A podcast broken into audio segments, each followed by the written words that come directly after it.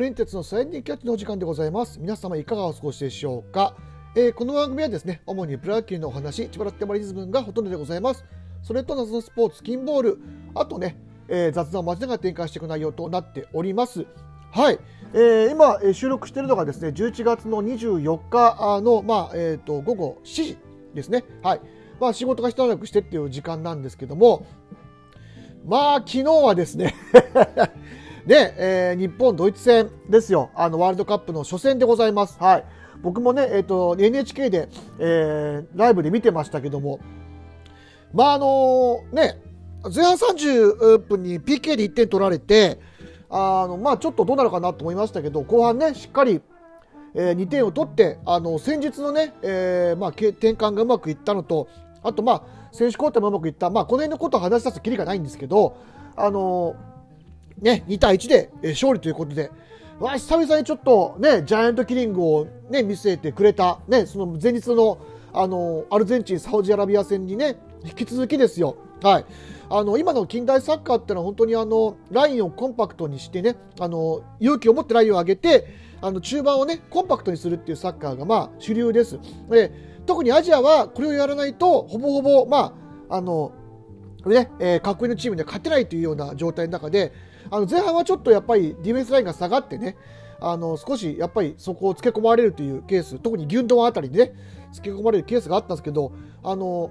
後半からはね、3バックに戦術転換して、えー、よりそのラインの上げ下げというのをね、まあ、やりやすくしてという。で、まあ実質5バックに近い形の時もありましたけど、まあしっかり3バックで、あの勇気を持って、まあ、あれね、本当に攻められてる時ってディフェンダーきついんですけど、よく耐えてね、あの、権田のファインプレーもありましたし、本当に全員がよく頑張ってくれたと思います。はい。当然ね、あの決めた、その堂安とね、浅野のシュートもすごかったですけど、本当にあの、ディフェンダーも、もしくはその遠藤のね、えー、のね、あの、はい、まあ、本当に果敢なタックルとか、そういうのも本当に評価していかなきゃいけないというふうに思います。はい。えー、まあ、サッカーの話はそのぐらいとしてですね、えー、まあ、サッカーの話をするかと思いきやですよ、えー、今日はちょっと、えー、今朝入ってきた話題をですね、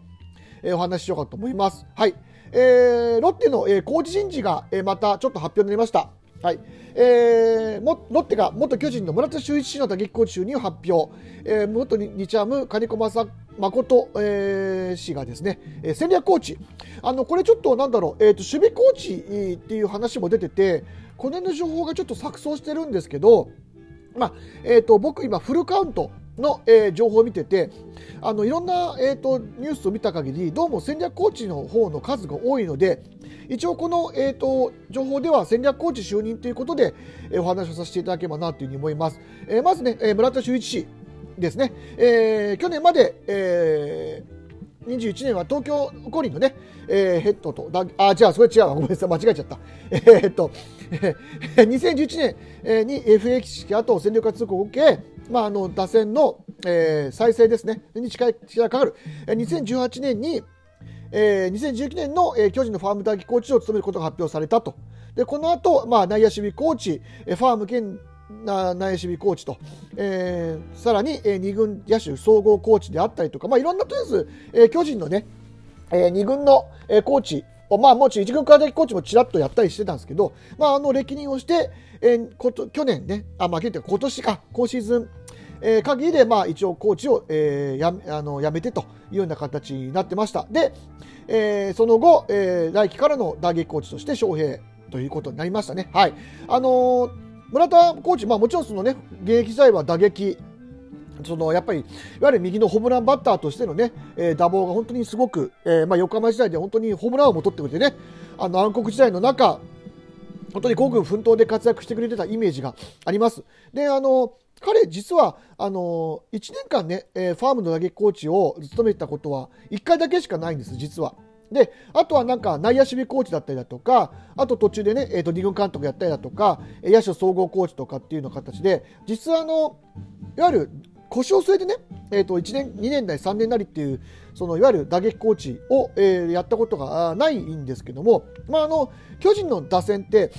まあ、今年はね、ちょっと、まあ、残念なあになってましたけど、あの2018年から2021年ぐらいって割とあのコンスタントにいい打者が出てたんですよ松原だったり、ねあのえーと、マスマスターリックはちょっと、まあ後かな。あと,、えー、と若林だったりだとかね本当いろんな打者が出てたんであのこの辺のところを期待しているのと、まあ、あと、やっぱりその長打力、ね、今のロッテ足りない長打力を補ってほしいなというふうに思ってますが、まあ、とにもかくにも、やっぱりまず、えーと、ボールがバットに当たらんと話にならんので、あのそういうところから、えーと、しっかりあのしてくれるように、まあ、あのコーチングをしていただきたいなというふうに思います。えー、そしてあの金子誠えー、まあ、コーチと言っていいのかな、ま、金子誠氏ですね。あの彼、実は僕、ちょっと知らなかったんですけど、あのサンディエゴパルパドレスに、えーと、コーチ研修として野球留学してたんですね。はい、でそれでまあその辺りで、まあ、あのなんだろうあの思想というか哲学というか、まあ、その辺があの吉井さんとあったのかなっていう気もします。まあ、一緒にねもちろんあの、えー、コーチ自体は吉井さんとして仕事をしてたっていうのもありあるかなと思いますし、はい、あのてっきり僕はあの守備それこそさっきのね、えーとえー、報道にも一部報道でもあったように、えー、守備コーチをやるのかなと思ったら、えーと、実は戦略コーチ、えー、ということになってるみたいです。はい、ちょっと先ほどその話もねちょっとしましたけども、はい、なので、あのー、まあ、あの守備にはあんまり、えー、手を入れないと。いうことになりましたので、まあ、できれば、まあ、ただ、まあ、なかなか戦略コーチとね、あの守備総合コーチを兼任するのって難しいので、まあ、どっちかになるだろうなというところになると思います。あのまあ、ただ本当は守備コーチになってくれた方が、まあ、あの金子誠さんのねあの厳しいコーチングをねあの今の内野陣にねちょっと教えてほしいなっていうのは正直はところだったりもするんですけど、まあ、これはこれでまたね守備、えー、それあのごめんなさい、えーそうね、えー、戦略コーチになるってことで、本当に、えー、まあ、これはこれ楽しみな、あのー、人事になってます。っていうのは、あのー、ずっとね、あのロッテの、えー、来季のコーチ陣って割とあの、まあ、内向きというかですねあの生え抜きの、えー、選手元選手があのコーチに入ることが、まあ、多かったんですけども、まあ、今回これで、えーとまあ、いわゆるあ、まあ、戸様というと言い方があれですけど私と金子誠という外部の、ね、血が入ってくるってことで、あのよりなんだろうなあのいろんな多角的な目を持ってあの野球を、えーね、できるかなっていうに思います。あんまりやっぱりなんだろうな僕の個人的な意見ですけどあの内部ばっかりで固めてしまうと、まあ、ある意味なんかなあなあになってしまうようなところもあってもすると思うんでやっぱり外部からもう一回ね、えー、とチームを見てくれる選手あのコーチがいてそこでもう一回意見をね、えー、ちゃんと言ってくれる人がいるっていうのはすごくいいことだと思います。はいで、えーと、一応村田修一さんと,、えーと、金子誠さんからコメントが入ってまして初めてパ・リーグでの野球を経験することになりますが新しいものをしっかりと感じ取りながら今まで経験してきたことを学んだことを選手たちに還元しえ次の世代にすがることができればと思っていますと。そのためにも選手たちが野球に真摯に迎えるような環境作りをしていきたいと思っていますと、えー、マリンズはやっぱり応援のイメージです。ね。本当に来年はちゃんと声出しの応援ができるようにしてほしいなと思ってますけどね、ファンと選手が一体となって戦っているチーム、今まで相手チームとして対戦してきて、脅威を感じていました。これからも私はマリンズの一員として、ファンの皆様と一緒に選手と共に戦っていきたいと思います。はい。えー、ぜひお願いします。はい。そして金子誠氏。え、吉井監督はじめ千葉ロッテマリンズのために全力を尽くしたいと思っています戦略コーチとして相手チームだけでなく、えー、自分のチームにも安定を張り巡らせながらチームの勝利のために頑張りますといったところですねはいまあ、こういうコメントが出てる以上、多分まあ、あの戦略コーチなのかなっていうふうには思ってますけど、とにかく、あのちょっと、コーチ人事の、ね、部分が少しずつ、まあ、あの決まってきて、まあ、あとはね、あの2軍のピッチコーチとかそういうところをまあどうするのかってところもあるんですけど、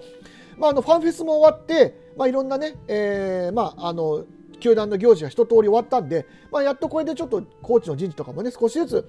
発表ができる形になってるのかなというふうに思います。はい。あのー、とにかく、来年ね、どういうふうな形になるのか、えー、まあ、チームの、ね、構成上もどうなるのかって分かりませんし、まあ、あと12月には現役ドラフトなんても控えてますし、ね、あの予想だりしない選手が取れたり、もしくは、えーと、自分の、ね、チームから選手が出ていったりということは当然あり得るのでね、そのあたりのもう一回あの組み直しをあのしつつですね、あのコーチ陣が、まあ、来季の自主トレ会春季キャンプあ春季キャンプに向けてですね、しっかり、えー練習を課して、まあ、あのより良い、えー、来シーズンに迎えるような形を作っていってくれれば嬉しいなというふうに思っております。はい